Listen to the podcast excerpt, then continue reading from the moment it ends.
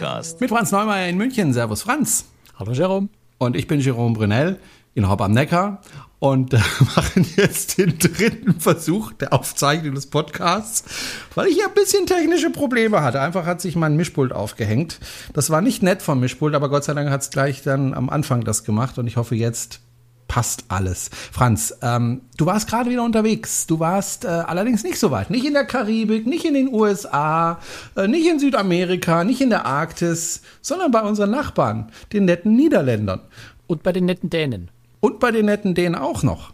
Ähm, warum warst du dort? Ja, ziemlich einfach. Die MSC Euribia, das neueste Kreuzfahrtschiff von MSC, äh, ist getauft worden in Kopenhagen. Aber wir sind in Amsterdam schon eingestiegen, hatten diesmal erfreulicherweise paar Tage mehr Zeit äh, an Bord, um uns das Schiff genauer anzuschauen. Sonst hat man bei so einer Taufreise oft nur so zwei Nächte oder sowas für so ein riesengroßes Schiff, immer sehr, sehr anstrengend. War immer noch anstrengend, aber es war ein bisschen mehr Zeit und man konnte sich das Schiff einfach ein bisschen genauer anschauen. Also wir sind in Amsterdam aufgestiegen, hatten sogar einen Seetag, leider natürlich genau der Tag, an dem es stürmisch und nicht ganz so schönes Wetter war. Dann waren wir anderthalb Tage in äh, Kopenhagen für die Taufe und sind dann äh, am Nachmittag drauf äh, bis nach Kiel gefahren, wo wir dann wieder ausgestiegen sind. Okay, über die Taufe reden wir in der Aftershow. Da verraten wir auch, wer denn dieses Mal dieses Schiff getauft hat. Überraschung. Ja, das also das verraten Geheimnis. Da. Deswegen muss man unbedingt mindestens 100 Euro dafür zahlen, genau. um diese Aftershow zu hören. da verraten wir auf jeden Fall, wer dieses Schiff getauft hat. Es ist Wahnsinn. Also viele werden überrascht sein, glaube ich. Oder auch nicht. Wir sehen mal. Wir schauen mal. Also über die Taufe reden wir gleich in der Aftershow. Die Aftershow bekommen Sie übrigens, wenn Sie uns regelmäßig finanziell ein kleines bisschen unterstützen. Das nur so am Rande. Alle Infos dafür finden Sie in äh, der ähm, Webseite cruestricks.de. Ähm, aber wir sprechen über das Schiff und äh, als ich das Schiff gesehen habe auf dem Video, Sie können es nämlich per Video angucken. Franz hat ein wunderschönes Video gemacht. Finden Sie auf YouTube. Äh, suchen Sie einfach nach dem Kanal Cruise Tricks, abonnieren Sie den nach Möglichkeit und äh, schauen Sie sich den Film an und äh, Daumen hoch. Dann freut sich der Franz, dann ruft er ja, mich an und sagt, so. Jerome, da hat wieder jemand mich geliked. Ja. Gott sei Dank gibt es ein paar mehr Leute, die das ja. liken, sondern ich bin nicht mehr über jeden Einzelnen frei. Also, ich freue mich über jeden Einzelnen, aber ich mache jetzt nicht jedes Mal eine Flasche Sekt auf, wenn einer klickt. Schade eigentlich, aber gut, da wäre ich dauernd. Es würde zu einem ziemlichen Besäufnis führen. gut, aber ich habe, als ich, als ich so, ich habe nicht das ganze Video gesehen, ich hatte einfach noch nicht die Zeit, das vollständig zu sehen, aber so die ersten Eindrücke, die ich hatte, war, irgendwie kenne ich das Schiff schon. Müssen wir da wirklich drüber reden? Und zwar eine ganze Folge drüber. Müssen wir das? Ja, ich glaube schon. Es lohnt sich.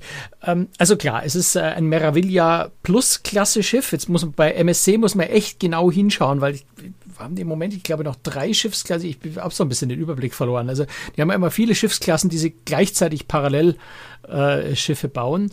Ähm, die Meraviglia-Klasse ist eigentlich schon eine äh, relativ alte Schiffsklasse. Die Euribia ist nämlich das fünfte und auch das letzte äh, Kreuzfahrtschiff aus dieser Baureihe. Es gibt also zwei Meraviglia-Klasse-Schiffe äh, und dann jetzt drei Meraviglia Plus-Klasse-Schiffe, die also etwas größer sind.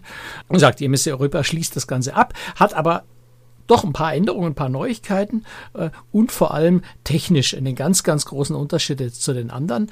Äh, sie fährt nämlich mit LNG oder kann zumindest mit LNG fahren. Aktuell tut sie es auch. Das freut mich nämlich immer, das freut den Brunel, wenn etwas für die Umwelt getan wird. Jetzt muss man noch mal kurz sagen, LNG bedeutet einfach nicht deutlich weniger CO2, ein bisschen glaube ich weniger, aber vor allem äh, die ganzen anderen Schadstoffe, die beim Verbrennen von Schweröl oder Öl oder ähm, Schiffsdiesel oder was auch immer ähm, verbrannt wird, ähm, da gehen ja viele Schadstoffe in die Luft. Das ist deutlichst reduziert bei LNG. Bei fast null. Mhm. Genau, bei fast null. Und, also bei äh, LNG selber eigentlich, also Flüssigerdgas, hm, vielleicht soll man dazu sagen, ja. ähm, bei, bei LNG im Grunde null äh, bis auf äh, Stickoxide natürlich, ähm, für, die, für diesen, äh, die man anders filtern muss. Aber es wird bei, bei, bei Dual-Fuel-Motoren um, um das LNG zu zünden, wird ein ganz, ganz kleiner Prozent, also deutlich unter ein Prozent an Marinegasöl, also Marinediesel zugegeben, damit dieses, äh, diese, diese, dieses Kraftstoff, dieser Kraftstoff im Motor überhaupt zündet. Und deswegen ist also der Schadstoffausstoß jetzt zum Beispiel bei Ruß und, und bei, bei Schwefeloxiden und sowas nicht bei absolut null bei diesen Motoren, sondern ein ganz kleines bisschen ist drin, aber äh, im Prinzip zu vernachlässigen. Also wie gesagt, ich freue mich sehr, wenn irgendwas für die Umwelt getan wird in der Kreuzfahrt und äh, ich denke auch die Passagiere finden das positiv. Frage ist allerdings auch, warum macht man das jetzt erst bei diesem Schiff, warum nicht bei den Schiffen davor schon? Naja, weil es die Schiffsklasse ja schon sehr, sehr lange gibt. Das heißt, zu einer Zeit, wo diese Schiffsklasse geplant wurde. Also die, äh, das erste Schiff der Klasse, die Meraviglia, ist ja schon 2017 in Dienst gegangen. Das heißt, Planungsphase begann ungefähr 2011. So genau habe ich es nicht im Kopf, aber das sind nur so fünf, sechs Jahre. Ähm, also 2010, 2011.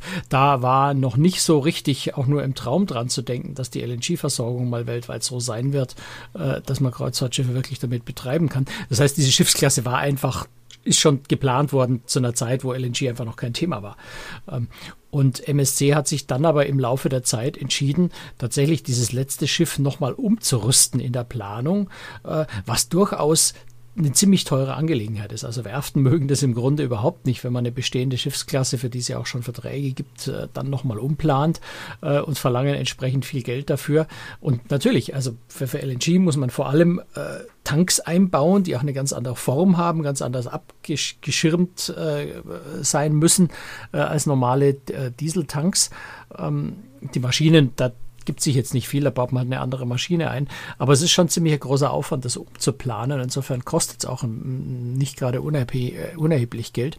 Insofern ist es eher eine Besonderheit, dass es jetzt mit LNG fährt und nicht, dass es nicht oder dass die anderen nicht. Was an der Reise aber neben dem LNG als Kraftstoff noch besonders spannend ist, äh, MSC hat diese Kreuzfahrt, die, also die, die Reise von Saint-Nazaire aus der Werft über Amsterdam, wo ich zugestiegen bin, bis Kopenhagen zur Taufe, vier Tage, ähm, als die erste klimaneutrale Kreuzfahrt der Welt äh, propagiert. Jetzt äh, finde find ich persönlich, ist das, ist das weit übers Ziel hinaus. Das ist so ein bisschen... Ähm, weiß auch nicht, wie ich das, wie ich das sagen soll, ohne unfreundlich zu werden. Also ich finde diese, das Marketing, was sie damit gemacht haben, extrem übertrieben. Die erste klimaneutrale Kreuzfahrt der Welt ist natürlich ziemlicher Unsinn. Ähm, was sie gemacht haben, ist, sie haben 400 Tonnen, das ist die Menge, die sie für die Reise gebraucht haben. Letztendlich haben sie, glaube ich, sogar ein bisschen weniger gebraucht, weil das Schiff sehr energieeffizient ist. 400 Tonnen Bio-LNG, also LBG, Liquid Biogas, bei einem skandinavischen Hersteller äh, eingekauft, der das wirklich auch klimaneutral herstellt. Der, die die ähm, verflüssigen nämlich das Gas äh, dann letztendlich auch mit, mit, mit Wasserkraft, die es in, Norwegen ja sehr, sehr, sehr, sehr äh, ausgeprägt gibt und das ist diese Verflüssungsstation steht in Norwegen.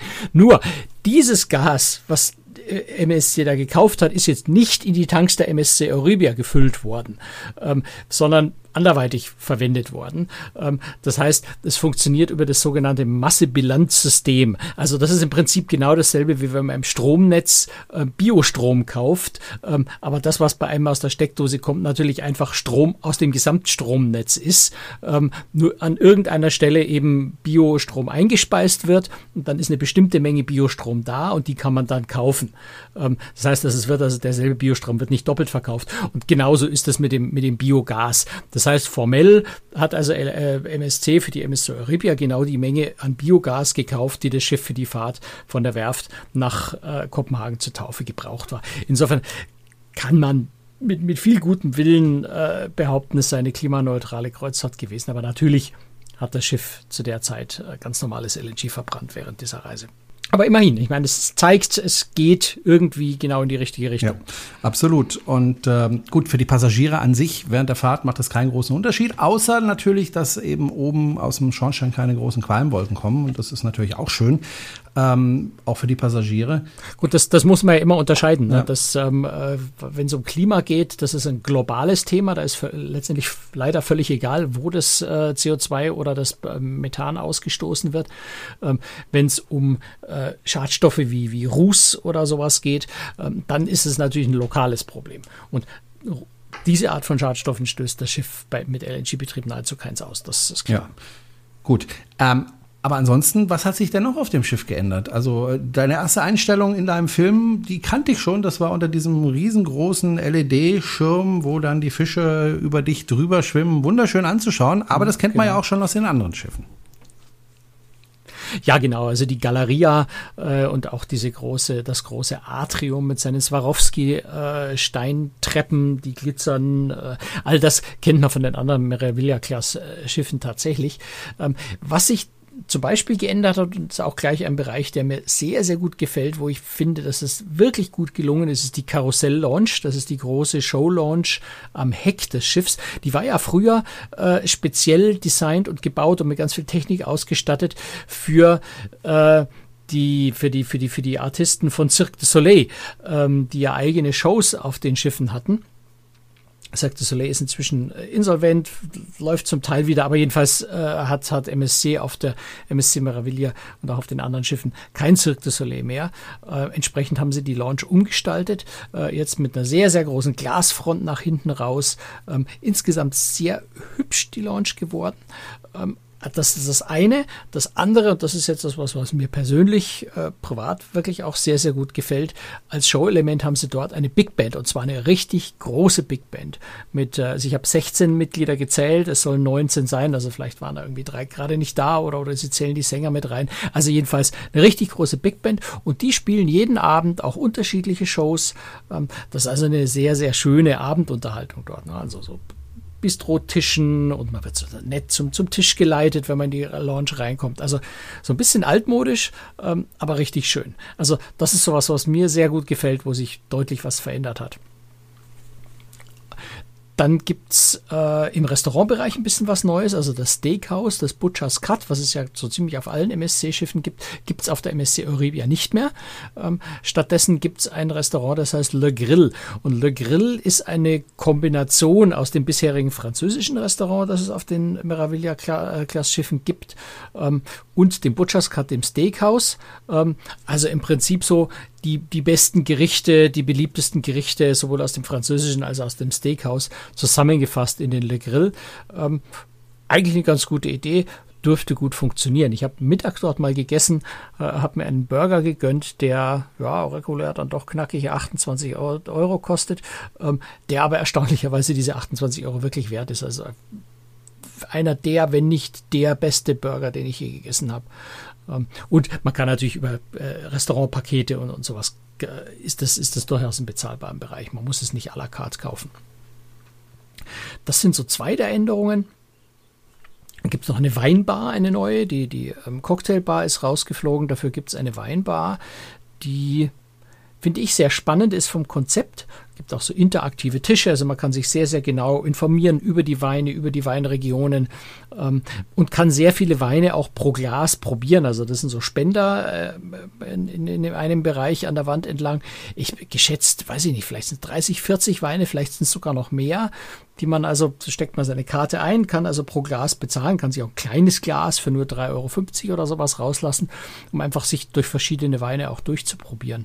Ähm, also insgesamt äh, finde ich, eine sehr schöne Weinbar. Ob es vom Publikum letztendlich angenommen wird, weil es ja doch dann ein bisschen anspruchsvoll ist. Man muss sich damit beschäftigen, man muss sich die Weine ein bisschen anschauen, das Interaktive. Ähm, bin ich mal sehr gespannt, ob es angenommen wird. Von der Idee her finde ich es auf jeden Fall sehr, sehr gut. Okay, wobei ich eher auf mal so paar von den großen Änderungen. Auf Cocktails stehe mehr als auf Wein, aber das ist dann wiederum eine Geschmacksfrage und offensichtlich äh, gibt es mehr Leute, die Wein trinken wollen als Cocktails. Wobei man kriegt ja auch überall anders. Du kannst ja trotzdem ja, Cocktails eben. an Bord bringen, trinken. Ne? Es ist ja nicht so, dass es jetzt keine Cocktails mehr an Bord gäbe. Ähm, die beste Cocktailbar ist natürlich immer noch die im MSC Yacht Club, also in diesem exklusiven Bereich äh, für die für die teuren Suiten, wo nicht jeder reinkommt. Dort ist sicher die beste Cocktailbar, aber es ist so die die die Sky Sky Launch.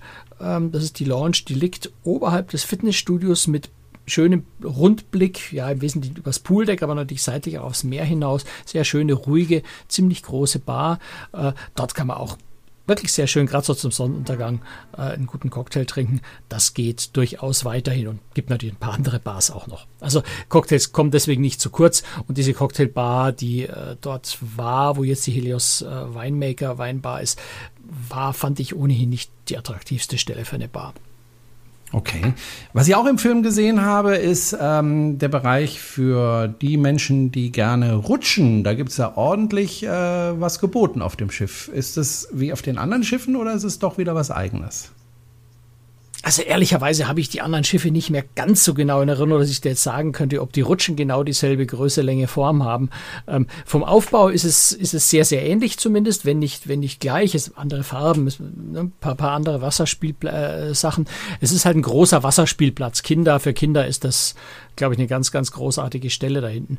Du hast äh, zwei große Rutschen, wo du mit so, so Gummireifen, also aufblasbaren Gummireifen, äh, durchrutscht. Die eine ein bisschen rasanter, die andere ein bisschen gemütlicher, also auch für, für unterschiedliche Altersgruppen äh, was dabei. Und dann noch so eine große äh, Schüsselrutsche, Rutsche, das haben ja auch ganz viele äh, Kreuzfahrtschiffe inzwischen, wo du halt erst ein bisschen beschleunigst und dann in so eine große Schüssel äh, offene reinkommst oder wo es dich ein paar Mal im Kreis rumschleudert. Ähm, ja, also da nichts, nichts herausragendes, nichts, äh, kein Alleinstellungsmerkmal, wobei die Schüssel ist ein bisschen anders als woanders. Ähm, dort steigt man nämlich dann in der Schüssel über eine Treppe aus, sonst rutscht man dann nochmal ein Stück Rutsche weiter runter, um aus der Schüssel wieder rauszukommen. Aber das ist eine Kleinigkeit. Also im Grunde ein sehr, sehr netter Wasserspielplatz und für Kinder sicher äh, ein Traum. Direkt dahinter noch ein, ein kleiner Hochseilklettergarten. Ähm, da gehen dann schon auch Erwachsene mal rein. Mhm. Jetzt warst du ja auf diesem Schiff und warst auch auf den anderen Schiffen. Das ist ja ein Schiff, ich sag mal so, für die Familie, oder? Ja, also wie, wie grundsätzlich äh, alle MSC-Schiffe mhm, natürlich wirklich äh, familienfreundliche Schiffe sind. Äh, auch der Kinder Bereich ist, ist ein sehr spannender. Du hast gerade für die Teens zum Beispiel auch wieder die Drohnenakademie, ähm, also wo du wirklich ein bisschen lernen kannst, Drohnen zu fliegen und solche Sachen. Die haben für Kinder äh, bietet MSC dann schon sehr spannende Sachen. Es gibt auch in dem Kinderbereich noch einen, äh, eine, ja, wo ich noch nicht so genau weiß, was ich davon halten soll. Äh, ein, ein Lab, das also es gab es bisher auch schon, um so ein bisschen Experimente sowas machen könnte, konnte. Ähm, dieses Lab ist jetzt von der MSC Foundation übernommen worden. Ähm, die MSC Foundation ist eine Stiftung äh, von MSC, die sich äh, ja sehr, sehr stark dem Thema Umweltschutz, äh, Klimaschutz ähm, und, und solchen Themen widmet und da weltweit sehr, sehr viele Projekte fördert. Und auf der, auf der MSC äh, Euribia ist also jetzt das Foundation Lab ein Ort, wo es Seminare, Schulungen spielerischer Art für Kinder und Teenager gibt, äh, um zu lernen, also um, um mit, mit Umweltschutzthemen äh, Kinder vertraut zu machen. Jetzt bin ich mir nicht ganz sicher, ob eine Kreuzfahrtreederei genau das richtige, der richtige äh, Ort ist, um, um Kindern beizubringen, was Umweltschutz bedeutet. Aber äh, die MSC Foundation nimmt das sehr ernst und MSC sagt, sie nimmt das Thema sehr, sehr ernst. Und insofern ist der Ansatz auf jeden Fall ein finde ich jetzt ganz lobenswert, ähm, da auch im, im Kinderbereich ein, ein, so ein Lab zu haben, wo man Kinder an, an Umweltschutzthemen heranführt. Was mir auch aufgefallen ist auf dem Video, ist die Rumpfbemalung von äh, dem Schiff. Die ist ja durchaus ungewöhnlich.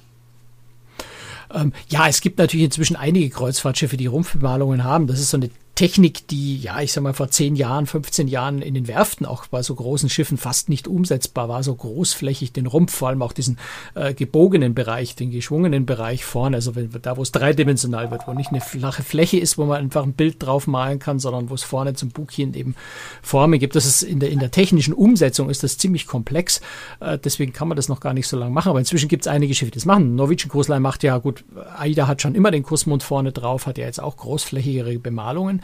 Ähm, bei MSC ist es so ein bisschen neu, äh, wirklich den, den gesamten Rumpf äh, vollständig zu bemalen. Das zieht sich am Heck sogar noch doch bis, bis ganz weit nach oben rauf sogar.